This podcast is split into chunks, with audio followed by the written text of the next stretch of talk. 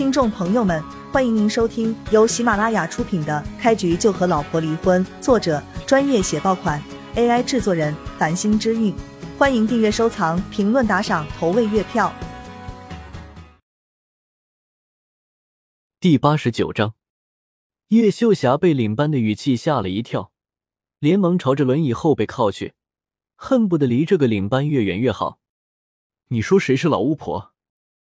叶璇眯着眼睛，冷冷盯着领班。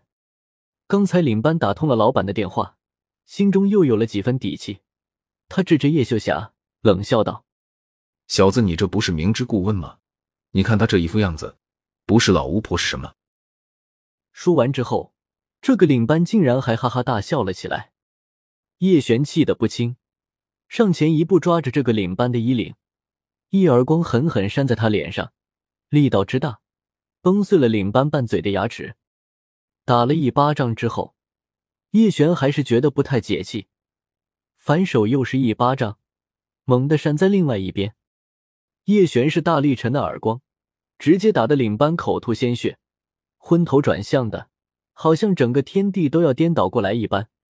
不要打了，不要打了！领班吃痛。用含糊不清的声音赶紧求饶。所谓好汉不吃眼前亏，如果老板现身了，领班可以什么都不用怕，他自信老板一定会摆平一切。但是现在，老板还没到，他却被叶璇两个巴掌打得害怕不已。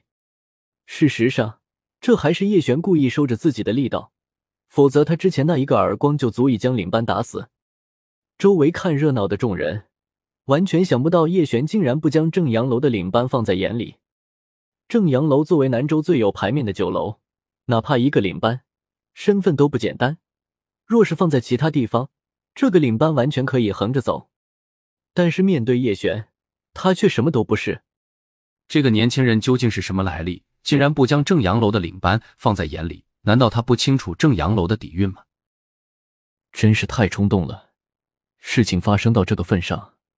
年轻人多半是完蛋了。雷胖子是什么人？在南州这个地界，他从来就不是个愿意吃亏的主。这个年轻人当众打了他的手下，绝对难以善了。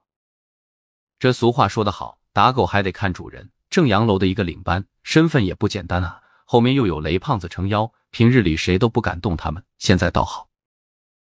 听到这些议论声，叶璇神色依旧平静。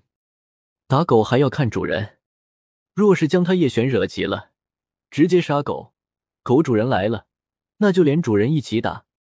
整个南州或者说整个夏国，还没有出现让叶璇畏惧的人。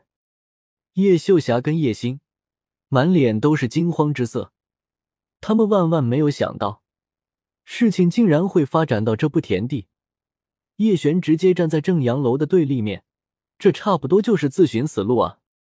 然而母女俩发现，他们根本无法干涉叶璇的做法，只能在内心祈祷正阳楼的老板可以仁慈一点。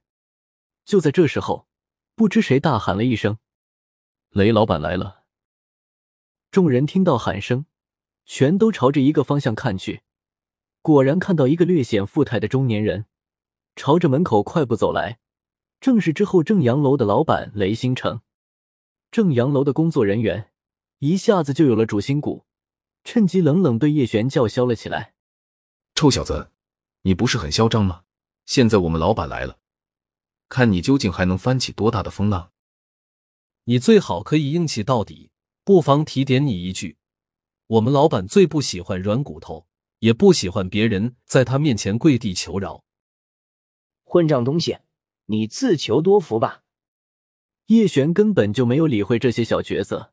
他们不管说什么都无法影响到叶璇的心境。九天之上的神龙，怎么可能去注视蝼蚁？这究竟是怎么回事？雷星辰看到正阳楼的领班被叶璇打得口吐鲜血，他来到近前之后，皱着眉头问道：“在场的所有人全都整齐划一的看向叶璇，一下子就让他变成了全场瞩目的焦点人物。雷星辰想要杀人的目光，自然也落在了叶璇身上。冷冷问道：“臭小子，是你打伤了我手底下的人？”不错。叶璇点头。叶秀霞借着这个机会，连忙让叶星推着他的轮椅上前，对雷星辰求饶：“老板，我们并非有意的，希望你不要为难小璇，让我干什么都行。”叶星也赶紧表态，替叶璇求饶：“还有我，还有我，你们酒楼的一切损失，我都愿意赔偿，只求你别伤害我哥哥。”雷星辰被叶秀霞和叶星给气笑了，他指着正阳楼的牌匾，冷声问道：“还敢说赔偿？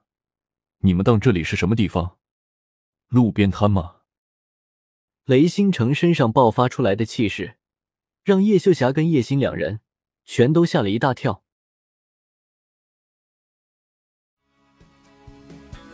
听众朋友们，本集已播讲完毕。欢迎您订阅、收藏、评论、打赏、投喂月票，下集更加精彩。